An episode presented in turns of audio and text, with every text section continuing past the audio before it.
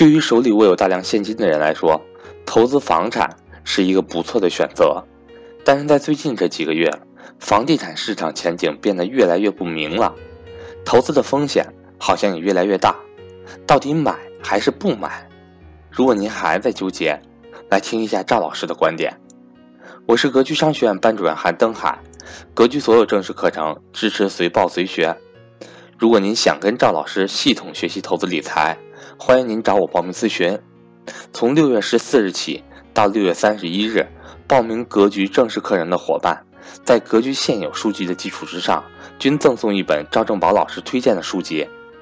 我的手机和微信为幺三八幺零三二六四四二。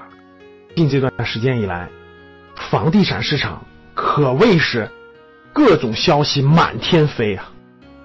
最近如果不聊一聊房市的话，好像感觉咱不是一个讲财经、讲投资的节目一样。所以我们还是补一期节目吧，讲讲房地产啊。那就在最近半个月，第一，整个调控不断的加码，不断的加码，加到一定程度以后，大家可以看到，最近这半个月最大的特征就是什么？就是金融去杠杆，金融去杠杆一执行，行，房地产最大的资金来源方银行出现了可以说是变天性的变化。那消息是一个接着一个呀。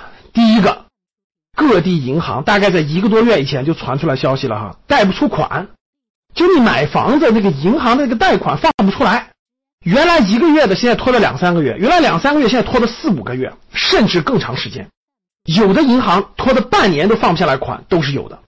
结果没过了半个月，咔嚓，利率上浮，就各地银行先是二套房利率上浮百分之十、百分之二十。现在是首套房上浮百分之十、百分之二十，最多的上涨到了百分之三十的利率。很多人想买房，第一贷款贷不出来，看你是签了合同了跟开发商，那银行放不出来，那就拖着吧。第二，你是想贷款买的，银行说对不起，呃，你要么就接受这个利率上涨，要么你就等着吧，等着啥时候额度啥时候办，要么就不办。利率直接比以前上升了，最高的有百分之三十，很多百分之十、百分之二十。第三。那最近更冒出来更多关于这个银行的消息，对吧？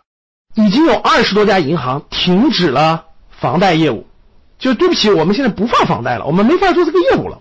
真的是整个银行金融系统的去杠杆，直接冲击了房地产的最大的支持的来源。这个是最近这半个月来最明显的跟房地产相关的金融去杠杆政策的直接表现。那为什么会出现这么多的政策？那以前为什么就没有出现呢？以前为什么银行你总能放出来贷款，对吧？以前为什么这个利率就不涨呢？那以前为什么银行的资金就不紧呢？这些都跟我在五月三十一号讲过一个公开课，对吧？我详细讲过了，保汇率还是保房价这个地方发生了根本性的逆转。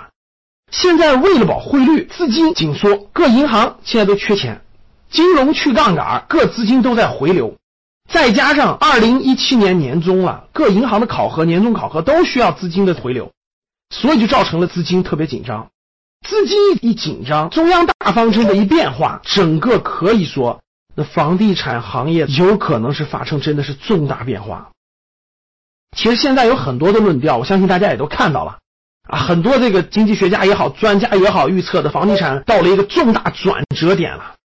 也有一些认为这是短期的，未来还要暴涨，各种论调都蹦出来了。作为我们普通的中产人群，我们普通的购房人群，我们普通的投资人群，现在真的是有点丈二和尚摸不着头脑。想买的限购了，没限购的好不容易找出来一点点想买，买不了，银行贷款不放了。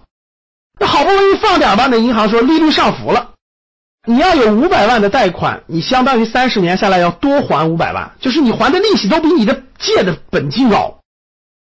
这谁还敢轻易借贷呢？对不对？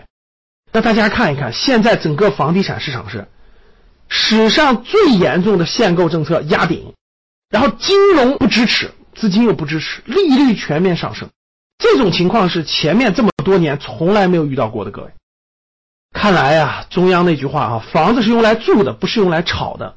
这句话是一步一步要在落实啊。想通过炒房子暴富这件事，现在来看，可能性已经几乎没有了。所以还是那句话，你是自住的还是投资的，呃，一定要分清楚。五月三十一号讲的那次公开课当中呢，给大家详细讲过了。我个人觉得是，如果你是自住的，那你结合你的自住的情况，结合你的城市情况，我觉得很多时候还可以选择的。你也有购房资格，对吧？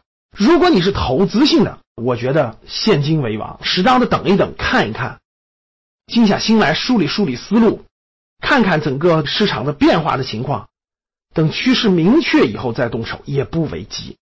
所以，在未来一段时间，可能银行面对房贷的利率还要上升，在未来一段时间，可能有些银行还会停掉房贷业务，在未来一段时间。